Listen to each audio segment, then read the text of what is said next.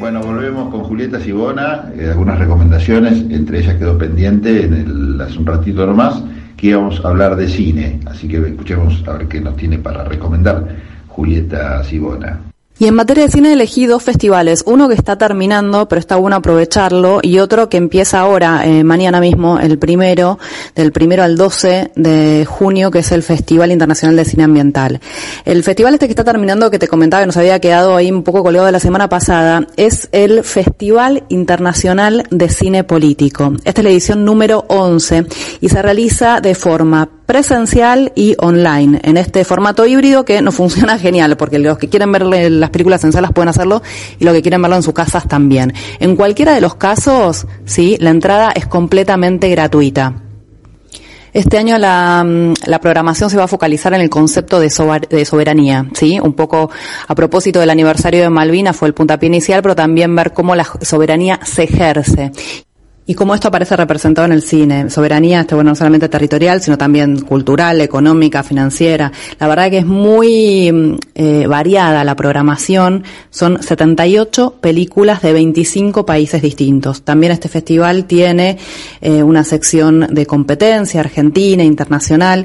Y bueno, te cuento un poquitito dónde vas a poder ver las películas. Por un lado, eh, para los que quieran ir al cine, que está bueno poder ver estas películas en el cine también, funcionan las salas. El espacio Inca Gaumont, ¿sí? ahí en la calle Rivadavia, el Cultural San Martín, que tiene una proyección muy linda, realmente tiene muy linda sala y muy buena proyección, el CCK, el Centro Cultural Kirchner, también el Auditorio Leonardo Fabio de la Biblioteca del Congreso de la Nación, también el Auditorio del Sindicato del Personal Jerárquico de Empresas de Energía, el Centro Cultural Mujica y la plataforma Contar. Ahí, en la plataforma Contar, vas a poder ver las películas de forma online. Enseguida entras a cont.ar, vas a encontrar como una sección que está dedicada justamente al Festival Internacional de Cine Político, FICIP, y ahí vas a poder acceder directamente a la programación y ver las películas directamente.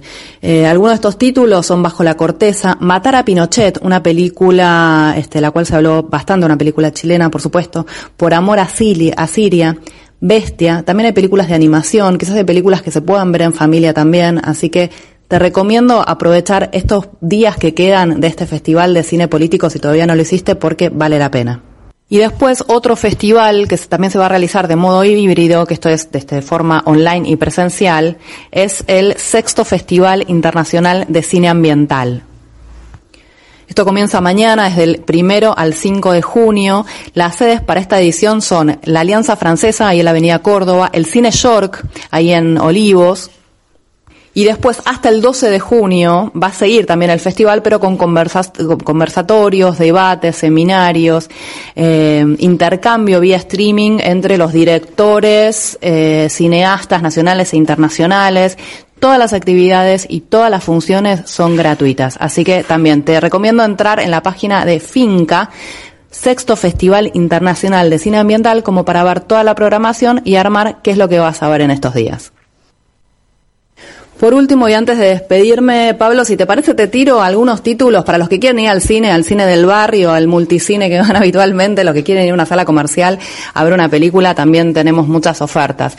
Eh, algunas yo te había comentado, no sé si seguirán en cartel Un amor cerca del paraíso de Kaurismäki, eh, una coproducción entre Finlandia y Japón, hermosísima, bellísima, y la película argentina, El sistema Keops, una película con olorcito a clase B, eh, una coproducción entre Argentina y Uruguay, con Daniel Hendler muy linda. Y en las últimas semanas se sumaron otros títulos interesantes. Uno de ellos es Dolce Fine Giornata, una película que si bien tiene el título en italiano, es una película que es una coproducción con Polonia. De hecho, el director y la actriz principal es, eh, son polacos.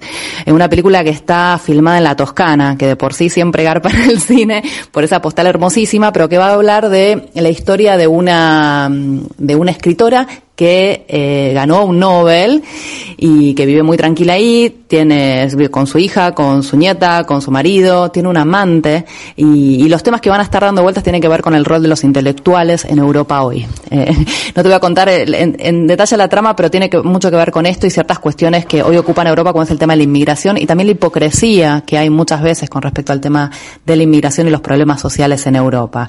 Eh, son esas películas que también te quedan algunas imágenes este, muy potentes y tiene un hermoso personaje protagónico que es esta actriz, esta, esta, perdón, esta escritora, pero también interpretada por esta actriz tan tan potente que es Cristina Yanda, creo que se pronuncia, eh, vale la pena.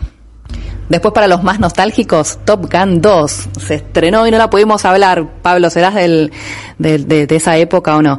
Eh, una película que tiene mucho de homenaje a aquella primera, pero que se hace cargo de lo mejor que tiene y la película funciona. Es como, ¿sabes qué, qué te da la sensación con esta película? ¿Viste cuando te encontrás con un viejo amigo o un viejo amor con el cual ya no tenés absolutamente nada que ver, pero te pones a hablar y enseguida te das cuenta que estás hablando el mismo idioma y un poco lo disfrutás eso. Bueno, esto es lo que pasa con Top Gun 2. Así que si te gustó la primera, te conmovió, por más de que hoy nunca verías una película de hombres con pantaloncitos blancos, todos aceitados, mirando a cámara, eh, con tipos de personajes que ya son insostenibles, pero en ese momento te movió alguna fibra, vale la pena. Incluso la música también es una película que es un homenaje a Tony Scott, el director anterior, y tiene eh, por ejemplo, secuencias eh, reproducidas plano por plano tal cual. Impresionante. Después eh, también hay una película turca eh, muy interesante, muy potente, sobre todo para los que les gusta el cine europeo y una mirada de cine social, que es Mi mejor amigo. Es la historia de dos chicos que, que viven en un, están en un internado de chicos y adolescentes kurdos en las montañas de Anatolia. Anatolia, perdón. Y ahí eh, uno va a caer enfermo y uno va a tener que, un poco se va, se va a mostrar como el, la interna de lo que son estos, estos, estos internados, estos, estos lugares donde depositan a los chicos eh, y las posibilidades que tienen quienes están eh, para cuidarlos. Y un poco también abre también otros temas de debate con respecto a la Europa actual. Y por último menciono por lo menos eh, dos títulos nacionales que están en cartel. Uno es Franklin, Historia de un billete, con Sofía Gala, una película que está bastante bien, más bien de acción, de maleantes, eh, de gángster, eh, suburbanos de la provincia de Buenos Aires, que bueno, que, que, tiene su público y la verdad que dentro del género está muy bien. Y después la otra es la película Camila saldrá esta noche, una película de Inés, Inés Barrio Nuevo, es una directora cordobesa que viene haciendo cosas realmente muy interesantes y en este caso va a ser un retrato de un adolescente que se muda de La Plata a Buenos Aires, un colegio ultracatólico, ya en el otro colegio tenía una, una, como una tipo de educación más progre, si se quiere, o con amigas que, que un poco apoyaron toda esta marea verde en su momento. Y un poco es un retrato de un adolescente que vivió y creció durante esta nueva ola de feminismo en, en, en Argentina y en Buenos Aires especialmente. Muy interesante y muy bello este retrato eh, que realiza Inés Barrio Nuevo. La película se llama Camila saldrá esta noche. Con esto, Pablo, nos despedimos, ya no tenemos más tiempo, pero si te parece la seguimos la semana que viene. Hay muchas películas que se van a estrenar este jueves y también otras obras de teatro que se incorporan a la cartelera que vale la pena ir a verlas. Te mando un beso enorme. Chao, chao. Bueno, excelente, Julieta, todas tus recomendaciones para ir al cine, al comercial, al cine de barrio, al cine que tengan ganas.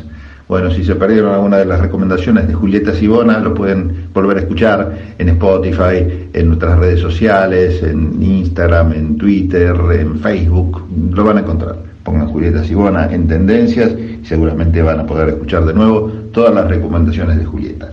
Hasta el próximo martes, Julieta, gracias.